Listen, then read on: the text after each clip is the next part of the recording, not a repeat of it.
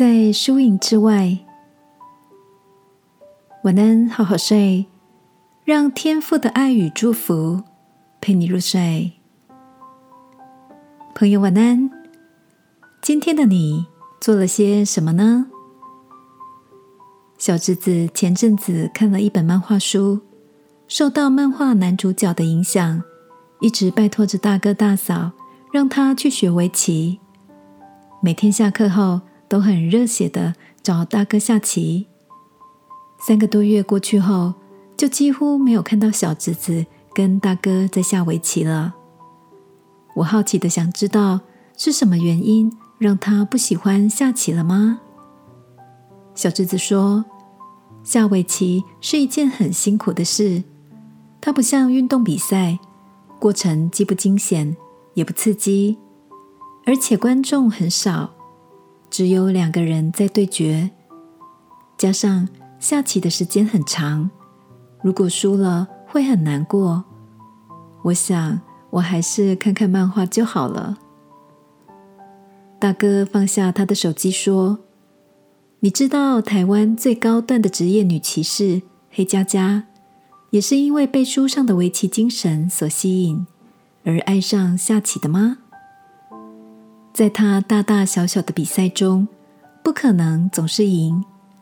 黑佳佳的母亲告诉他，棋局总有输赢，重要的是。”你从输棋中学到什么？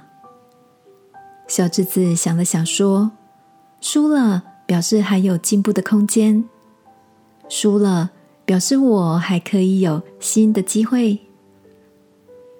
围棋自千古以来都没有出现过相同的棋局，我们的人生也好像一盘棋，总会有下错一个子儿的时候。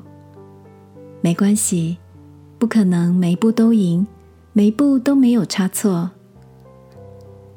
亲爱的，你也正为着走错一步而懊悔吗？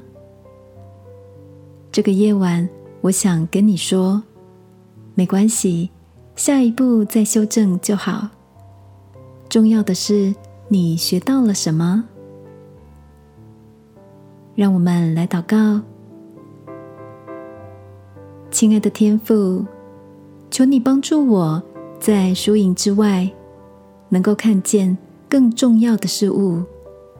即便走错，都有所学习；做错决定，也有所成长。